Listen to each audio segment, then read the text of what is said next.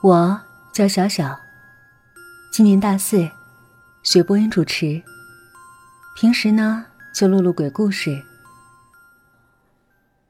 凌晨一点三十五分，我醒来了。这已经是连续第四天了。在梦里，总有一双手抚摸着我的身体，全身上下每一个部位。你能想到的，想不到的，低沉磁性的嗓音在我耳畔响起。我会轻轻的，而且我清楚的感觉到，那双手是冰冷的，没有一点温度。不管我怎么害怕，可是身体就像是鬼压床一样，怎么也动不了。那双手的每一个动作，我都清晰的记得。他抚摸我的额头，我的脸颊，我的唇，我的脖子，我的胸口，我的小腹，我的腿，甚至，我就连哭都哭不出来。因为他是明君，阴间的王。他选中了我。今天是开学的第一天，不能迟到。路过学校门口的一家药店，我偷偷的跑进去买了事后药。学校附近嘛，大家都懂的，最畅销的就是套套和事后药。导购员面无表情的递给我一盒药，那眼神都已经麻木了。距离第一次已经有四天了，不知道现在吃事后药还来不来得及。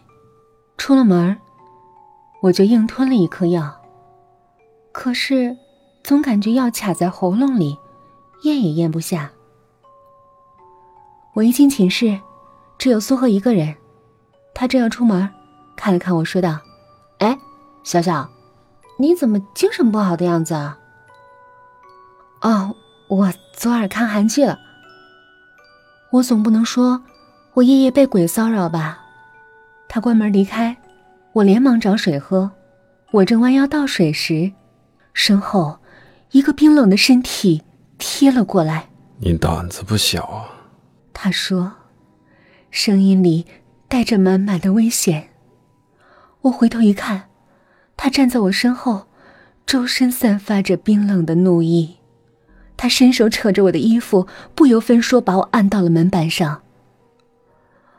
你你干什么？我恐惧的看着他，他冰冷的大手掐住我的后脖颈，用两根指头猛地塞到我嘴里。哦，哦，哎！我喉咙猛地一痛。将那颗还没来得及咽下去的药片儿吐了出来。你居然敢吃药！幸好我一直跟着你。你，你强暴就算了，还不准我吃药！我也有气。这家伙夜里的所作所为简直令人发指。强暴？他的声音带着一丝森然的凛冽，随即自嘲的冷笑一声：“行，那就算强暴吧。”说完，他伸手掀开了我的裙子，敏感处顿时接触到空气，抱起细小的鸡皮疙瘩。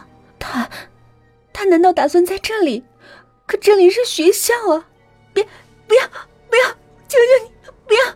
我发抖了，我这次是真的害怕了。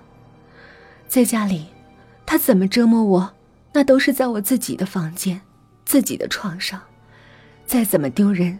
再怎么屈辱，也只有我自己知道。可这里是公共场所，是学校，我我不吃药了，我不吃了，求求你，求求你！我的眼泪哗哗流下来，瑟瑟发抖的被他压在门板上。他愤怒的呼吸声逐渐平息，最后放开了我。我那一刻眼泪决堤，顺着门板。蹲坐在地上，抱着肩膀瑟瑟发抖。他蹲下来，伸手抬起我的下巴。你记住，你是我冥王的妻子，你要尽到妻子的本分。我闭着眼认命的点头。小小，你不能死，你给我好好活着，懂吗？我再度点头，眼泪打湿了脸颊。他拎着我的胳膊让我站起来。这里的东西，好好保护。他伸手抚摸着我的小腹。我睁开眼睛看着他，有些疑惑。你若达成我的目的，我可以答应你，事成之后让你一个人安安静静的终老，我再也不出现在你的面前。数月后的一个午后，我正在午睡。忽然觉得肚子疼得厉害，有温热的液体从下体流出，就好像尿床了一般，肚子一阵一阵的疼，疼得我直冒冷汗，恨不得整个人蜷缩在一起。痛苦的叫声从我的口中发出，砰的一声，房门被明君从外面撞开，明君冲到床头，一手捧着我的脸，关切的问：“小小，怎么了？”疼。我我好像要生了。我咬着牙，断断续续的说着，一句话说完，几乎要了半条命。当我被送到医院时，我疼得根本说不出一个字来，身体就好像被生生撕裂一般。帮我接生的医生合作默契，一个帮我擦汗，一个告诉我怎么用力。我从来不知道生孩子竟然可以这么痛，疼，钻心的疼，撕心裂肺的疼，持续了整整十几个小时。我几乎要精疲力尽，想要放弃的时候，我终于听到了一声清脆的啼哭声。哎呀，恭喜你啊，姑娘，是个男孩。一个皱巴巴的。像个小老头一样的孩子放在我眼前，我第一个想法是：妈呀，这孩子怎么这么丑？真的是我的吗？这小家伙似乎听到了我的嫌弃，竟然停止了哭泣，睁开了一只眼睛，银色的眼睛。这一刻，我终于明白“鬼胎”是什么意思了。世间的事就是这样，剪不断，理还乱。对于冥王，我不知道该说什么，是爱，是恨，这都不重要了。